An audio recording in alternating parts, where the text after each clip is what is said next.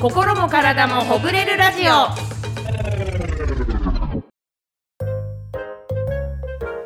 こんにちはタンポポの白鳥久美子です川村恵美子ですそしてもう一方体ファクトリーの大貫貴弘です。この番組は最近いろいろ凝ってるな疲れが溜まってるなと日々お疲れの皆さんの体と心をすっきりさせる情報をお届けするポッドキャストでございます皆さんどうも今日もよろしくお願いいたしまおす願いしますそして大貫さんお帰りなさはい、帰りました。いずっと海外に行ってらっしゃいましたから一ヶ月半行ってました。いやすごいどうでしたどうでしたぶっちゃけ、えーとぶっちゃけえタイにまず行ってたんですけれども、はいとにかく忙しい国ですね忙しいっていうのはもう五感が全く休まないこれ僕の感覚ですけれどもあーまあ賑やかですしあー確かにお祭りみたいですよねそうですずっとねうんそんな中、はいまあ、約1か月間タイに行って、うんはいまあ、1週間は中国に行ってっていうのをやってまいりました、あ中国も行ってたんです中ね国もそうそう途中で行って、中国ってご飯やっぱ美味しいですよね中国美味しいですねねこれ日本人には合うと思います、中華料理ねはい麻婆豆腐とか食べたんですか麻婆豆腐は食べてないあ意外とそうあ意外と中華は何なそうなんのですよ四川の方だからまた違うんだよね四川とかやっぱジャンルが違うんですよねどこ行ってたんですか中えっ国と、の深センって言って、はいあの香港西の方ですねそっち寄いりいでとすころ私へー一回大貫さんに美味しいとこあるよって伝えたはい覚えてますポーポーあロの後調べましたあ調べたんですけれども、ええステイしてたところから結構あ多かったんで遠い遠かったんだまあ、次回にしようと思ってちゃんと押さえてますありがとうございます、何を食べてたんですか、ね主にタイと中国どっちも聞きたい主に日本料理ですねまあねほんと1ヶ月ちょいいるとそうなるんだね最初の1週間はずっとやっぱタイ料理そう食ですよべててねも全然いいんですけれども、でも日本料理ありますしねありますあります、うんでも結構いろいろ日本料理もあるので、天ぷらそばみたいなのありますもんねありますあねのローマ字で書いてるね、はい、なかなか向こうの日本料理も美味しいですし、ねえ日本料理だと主に何食べてたんですか主にそばやっぱそばあだとんかつとんかつラーメンあーそうなんだ結局そうなっちゃうんですね、あなんとかこまあっちから日するとね本の本当にチェーン店の出てないや有名なとこありますもんね いろいろありますからねなんかもったいねえと思っちゃうけど結です局ね体はそうなってくんですね、求めます最初はじゃあ中国のもの食べてたんですよね最初は中国のものを食べてましたタイのものも食べてたタんイでのすもよのをね食べてましたパクチー食べてたんですよねパクチーも食べてました同僚の方とかが、はいもうい日本料理わざわざ行くのやめようよみたいな話になんないんですか同僚、まあ、向こうに駐在してるはいえー人は、はいまあ、基本的にあまりタイ料理は食べないっていうのでそっか向こうの人も日本人だそうなんですだからそうだなからんですもう日本料理のお店を何店か知っててそそうですこを巡るみたいなそうですやっぱさすごい培った下のこの味覚みたいのって変わんないんだいやねだからインド人はやっぱインド料理が美味しいと思うし日本人は日本の料理が美味しいと思うってことなんそうですねだやっぱもう落ち着きますよね日本料理食べるとちょっと意外とすぎたわそうなんなんですけどちょっと痩せましたよねはい、多分3キロぐらい痩せてると思います。まあとにかく暑いんで体温も、あでずずっと暑いしねーっとそれで、あの目的地行くのに歩いてますし、あそうかとはなかなか日本ではやらないずっとお店に入っなるほてど指導するっていうのもやってなのでで言葉も違うからねはい伝わりづらいですもんねそうか全くわからないですからね体温、ねそうですよねそう国で文すね化しか知らないもんここなあか僕もサワディーカーサワディーカー やってもらえないですかちょっとちょっと疲れたからやってくんないみたいなやそう体そはれがい本当救いでした、あやってもらってあー体自ファ分でクトリーが、はい、タイにもあるのであー教えて教えてその子にやってもらうっていうすそごういなんだろうね循環はしてますよねそうですいいねいい流れだねチェ無駄ッがクとないいう名目上ちょっとやってくれってっていいううあ癒しの時間も必要なのでね本当お疲れ様ですいおやーお疲れ様です帰りなさいいやまさか日本食しか食べてないと思わなかったよ聞いてみるもんだねはいというわけで今回もいろいろと体をすっきりさせるお話聞いていきたいと思いますあなたの街の体ファクトリーこちらは体の疲れの原因や体を楽にするための気軽にできるエクササイズを紹介していくコーナーです、はい今回のテーマはこちら顔のたるみをすっきりさせるエクササイズでございますわあこれはものすごい知りたいですねそうよもう最近マスクをこう外すようになって、うんやっぱ顔の下半身が見られちゃうじゃないですかだいぶなんかサボってたなみたいな感じしますよ ねちょっとねあー緊張感なかったんだな顔の下半身っていう ただやっぱ何にもしてないのがもう3年続いて、うん今も何もしてないけどね、 たるみ以前に そうたるみ以前にもたるみ以前にも日焼け止めも塗らないぞとやばいですね本当マスあとクしてるから、年齢とね日焼けも大丈夫かなと思ってでも目のとこだけこう焼けます。焼けるか そうそういうおじさん見たことある。このこえの上マだスクけのとこは焼けてないんだけど目のとこだどけ。んだけ出てたのよ外、ねえでも野球でも見に行ってたのかやなっぱやばいですからね。まあちょっと年齢とともにね下がってきちゃったり、あるあとはまあやっぱ疲れるとねある顔がたるむからね。あとね、うん明らかうにんコンディションがいい日と、うん。コンディションが悪い日の差ああそれはなんかその前日どうしてたなとか原因はなんとなく分かってるんですか。いや私でもお酒飲まないんだけど、うん。でもやっぱり疲れてるとむくんだりとかするあーしそうだよねあとやっぱいっぱい寝るとすっきりはするよねやっぱ目開いてるなって思うよねそうね。あるけどそんなのは今日はちょっとぜひ教えすてっもきらいりたさい。せていただきたいと思います、では今回のエクササイズのやり方をご紹介しますそれでは顔のたるみをすっきりさせるエクササイズをご紹介しますまずは耳のストレッチです親指と人差し指で耳をつまんで外側に引っ張りますぎゅーっと外側にストレッチしていくイメージです耳たぶ真ん中そして耳の上の3箇所に分けるイメージでそれぞれ3回ずつストレッチしますでは実際にエクササイズをやってみましょう番組のツイッターとインスタグラムでエクササイズの動画も紹介していますのでほぐらじで検索して皆さんも一緒にやってみてください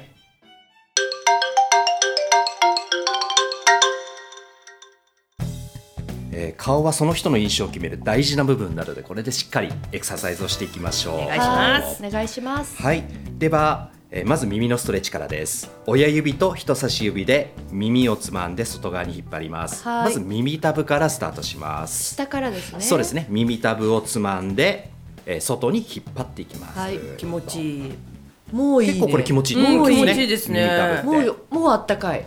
そして、えー耳の真ん中です。はい真ん中も同じように外側に引っ張ります。ストレッチです。耳のストレッチですね。はい。気持ちいいそして最後耳の上です上,、上ねを持って、えー同じように外側に引っ張りますおお気持ちい気持いちいい。なんかここ触ったことないの。気持ちいい。寝そうこれ3回繰り返しますもう一度耳たぶ、はい耳の真ん中そして耳の上、えー気持ちい気持いちいいね。気持ちいい耳温度。そうですねこれ耳が凝ったなぁと普段意識することはあまりないと思いますけれども、意外に硬くなってることが多いんですあーね確かなんにだ。でこれじんわりあの顔全体が温かくなっなてりいくのますがわかると思いまなんすかほんわかしてきました、ねはい次にほっぺたのストレッチです頬の筋肉を人差し指と親指でつまんで外側に引っ張りますこれを10回繰り返しますでは実際にエクササイズをやってみましょう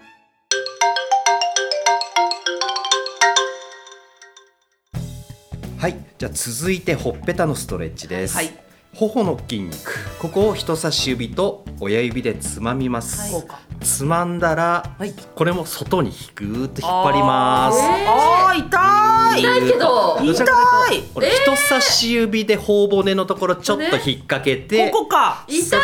ですそのままここを痛い。外に、そうです結構痛いと思います痛い硬いそして顔が。これずーっと伸ばしっぱなしじゃなくて一回緩めあて緩めてもう一回痛外になんか別人になってるけど、エミコさん。エミコさん誰？あなた誰？あな痛いた誰？川村です川村さ川ん。村です痛い。めっちゃ痛い痛いね。そしてここ。え私柔らかこいけれはどもう表情筋が硬くなってる証拠ですねあの中が硬いここ痛人は私めっちゃ硬なんいかここ。骨の際が硬いこのいいわゆるアンパンマンのところがめっちゃ硬いすっごい硬い石が入ってる入ってるね骨じゃないねうん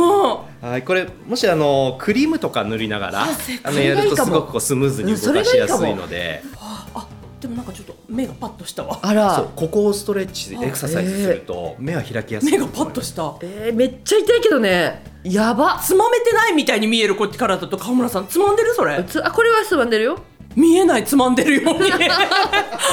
つまん硬いんじゃないだからやっぱり硬いのと骨がすぐある、あみんなそれはそう それはあちょっとこれいいかもしれないあの収録前とかにちょっとやってね、うんだからメイク前だね、あそうだね、うんメイク前にやるといいかまも、あ、表情筋をこう柔らかくしてからねしてあげるといいと思いますね。最後は表情筋のエクササイズあいうえおと1秒ずつゆっくり大きく動かします正面で行った後は斜め右上に顔を向けて繰り返します同じように左斜め上を向いて繰り返しますでは実際にエクササイズをやってみましょう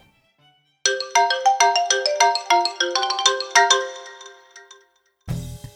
ゃあそして最後です、はいはいえー表情筋のエクササイズはいはいです。あいうえお、はいこれゆっくり、え了解しました大きく口を動かしてください。大きくですねわかりましたはいまず、はいああーいいうーえーえおおいや演劇やってた頃思い出すわいやさなわんかか思い出するわあの発頃声練習じゃなくてこれ顔を動かすあといそううのがねなんですかいろんな辛いこと思い出しちゃった思い 出すね私出さなくてもいいと思いわます。あわかりましたはいあの大きく練習場でねミツバチだけ劇団そうですアメンボ赤いなあいうえを浮きもに小エビも泳いでるあ夢がいっ ぱい夢あったなお金はなかったけどな夢はあったよ夢あっね美味しかったねあー学食はい、で正面で行ったら今度は左斜め上を向きます。はいここで同じようにああいいうえおそうすると今度耳右側の首の前側がストレッチされなが確らか感じますはい面白い次は右側ですかじゃあそうですね今度は右を向いて行うとあいうえお思い出す天海祐希になれると思ってたな私あの頃なれなかったねなれなかったな遠かったな遠宝塚も入れなかったしな私はキキキリンさんに憧れてたなあーちょっとフフォルムは似てるかもしれないちょっ近づいてきたと近づいてきたかも私は確か私っつって言ってましたけどななれそうなれそうですかはいこれは大げさにメリハリをつけて動かすのがはいポイントですなね、るほど顔全体使ってあいうえおを、えー表情を作っていくようにしていきましょうあじゃあま演し劇たの練習も良かったんだねそうだね表情を豊かにするっていう意味ではに、なんかやっぱ使ってない顔の部分があるなっていうのちょっと分かったね、分かったし、うんあのちょっと触っただけで、うんこんなに硬いんだってことと こんな動かないんだっていう僕ね耳も意外と硬くてびっくりしましたそうだねここ触ったことないもんね、ちょっとこれからお仕事前とかにやるのいいかもしれないですねまあ、すぐ忘れちゃうからね覚えとこう、うん演劇の練習って思って覚えとこう、声を出さなくてもいいんですよねあいうえおはそうです、はい、声を出さなくてもこなるほどの口であいうえの動きを行っていくのが大事でわすかねりましわかりたました口パクでいいという口パクで、はいちょっと大きめにやってみるといいとあいうこと寝でる前とかでもいいですよねでも意味ないから寝るのになんかちょっと あ目目が冴えそうじゃないパッあだと、うん、起きた時がいいかあ起きた時だ朝ね起きた時とかいいですね朝がいいかな、ええ顔洗ってついでにそうですねあいいかもであとやっぱ鏡を見ながらやるとより丁寧になるほできるとど思うのやでっぱ確認できるっていうそうですね洗面所でやるのがいいんだなじゃかあもしれない、はいということで皆さんもお試しくださいというわけで知っておきたい体のことでしたあなたの街の体ファクトリーこちらは全国さまざまな地域の体ファクトリーさんで働く整体師の方々が普段どんな風にお仕事をしているのかを聞いてみようというコーナーなんですが今回は体ファクトリーさんに通ってるあの方にお話を聞いてるみたいですよ。はい今回はトヨタ自動食器シャトルズ愛知に所属するプロラグビー選手松岡大和さんからお話を伺っています松岡選手は中学1年生からラグビーを始めて、大学時代には天理大学ラグビー部の主将として大学選手権初優勝に導いた選手です、えーすごいすごいね、うんそんな松岡選手前回このコーナーに登場したスポーツトレーナーで名古屋店の店長さんでもある和田さんの施術を受けているということでお話を聞いてみましたそれではお願いしますラグビーを始めた経緯を教えてください僕もともと小学6年生までサッカーをやってて中学入ってからサッカー部か卓球部入ろう思ったんですけどあの6つ上のお兄ちゃんがいましてで兄貴がラグビー部やって僕が入学したと同時に兄貴も卒業してでそれで僕入ってからほんまにどっちにしようかなって迷ってたら兄貴の後輩の人たちが僕に当たる先輩の人らが「おうジュニア」と「弟やないか」っていうことでめちゃめちゃでかい人らに囲まれて「ちょっとお前来いよ」って言われて部室連れてかれてではいお前に呼ぶなって言われてその時に初めてラグビーボール触ったんですけど初めて触ってすごいなと思ってこんな楕円球のボールあんねんなと思ってでもパスできるし蹴れるし当たれるし走れるしってなった時に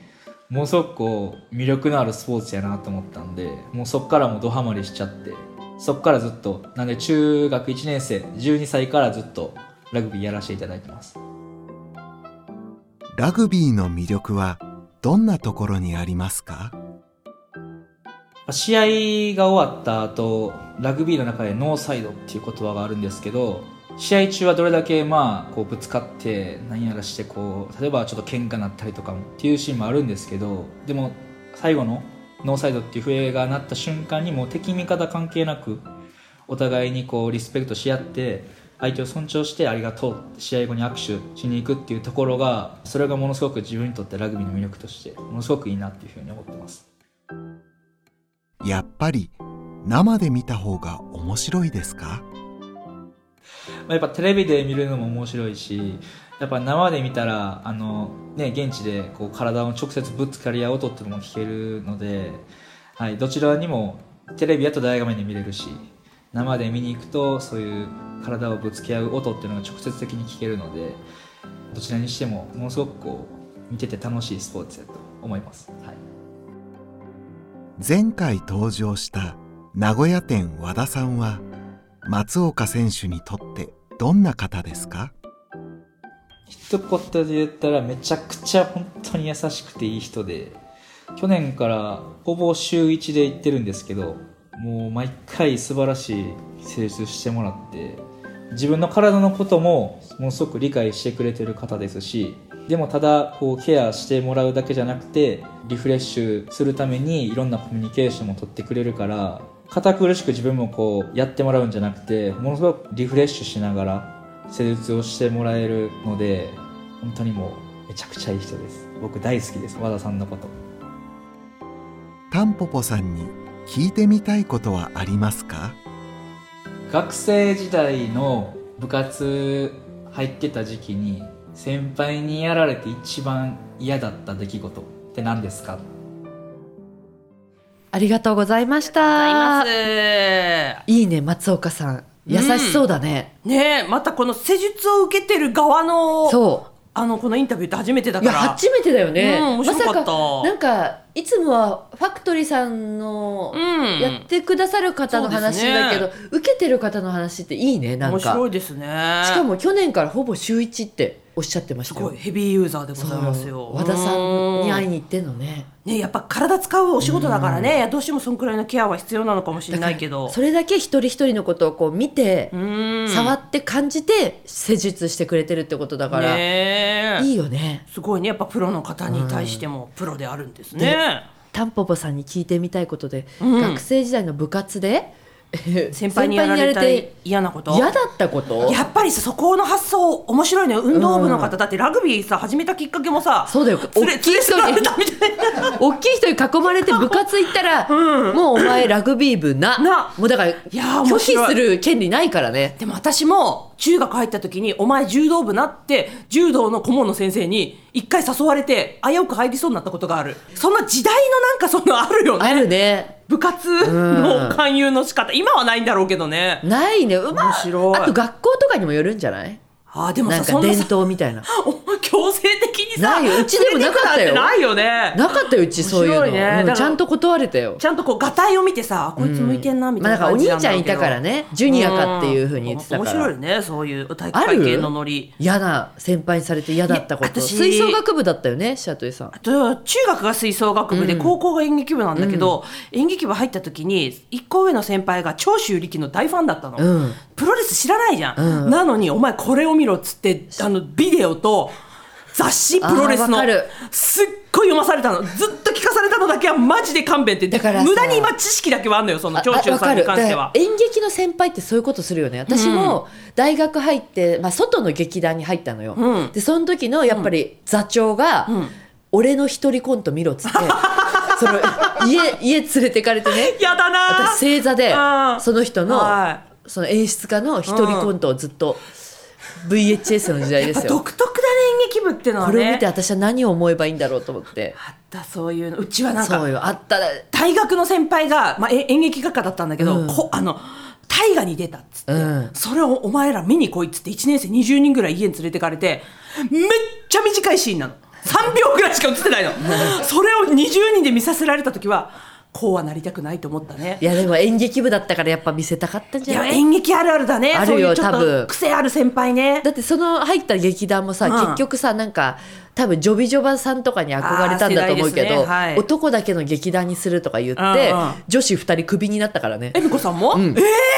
そうでその後でもホリプロから電話があったからああそうなんだオーディション受けに行けたけどあなんてこっただよ、うん、よかったよ でもーやそうめだねて逆に良かったのかもしれないいや良かったよ本当にいやちょっとまた文化部となんですか運動部の違いが分かって、そうね違う面白かったですね運動部の方がはっきりしてんだろうねいいよあねれ買ってこいとかパシリじゃんそうだねなんか上下関係そうがしっかりしてるしねそうそうだってうん思い出した私剣道部だったんですよ高校の時に、で入ったのはでも静かだったから、うん声を出せるようになりたくて剣道部入ったのねそんな理由で入る人いないんだろう ねまあまあ何でもいいんですけどはいそう本当は演劇部入りたかったけど、うんうんちょっと弾けてたからちょっと入れないなと思ってあーさあーちょっとねそうでなんかあるその時にやっぱ先輩に「お前コーラ買ってこい」とかさあ「ーお前何飲み物買ってこい」っつってあ頼まれて買いに行ったら、うんその T 先輩に「うんお前ないわお前ないわって言われて、告ってもないのに振られ たのよでそ突然そうそれが私の初めての告ってもないのに振られた案件よめっちゃ思い出しうるたさいよねだいぶ超ショックだっただいぶうるさいねコーラ買いに行っただけなわかのんにない 運動部のノリマジでわかんないないわーわっつってかんないショックだったな独特だなあったよそれが嫌だったかな部活で言ったらいっぱい出てく るもんだいねっぱい出てくるないななんて思っよてたけど、うんあるよまだまだあるよねよかった。よかったらね、あよかっの、た何かの足しにしてください。松そう岡さんですね松岡さんあ の和田さんと会った時話してくだ話しさていください。はいありがとうございましどうもたありがとうございます。国内海外350店舗以上365日お客様の健康な体を守る生体骨盤カラダファクトリー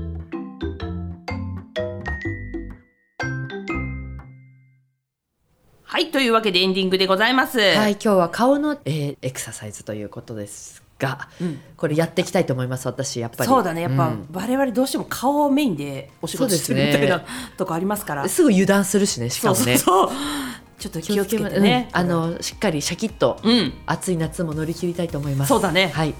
ということで番組では皆さんからのお便りをお待ちしていますあなたの体のお悩みから体について教えてほしいこと番組の感想などどしどしお寄せください番組ポッドキャストの概要欄にお便りフォームの URL が書いてありますのでそちらからお寄せくださいそして番組の RSS 登録をぜひお願いしますということでお相手はタンポポの白鳥久美子と川村恵美子と体ファクトリーの大貫貴弘でした今週もお疲れ様ですす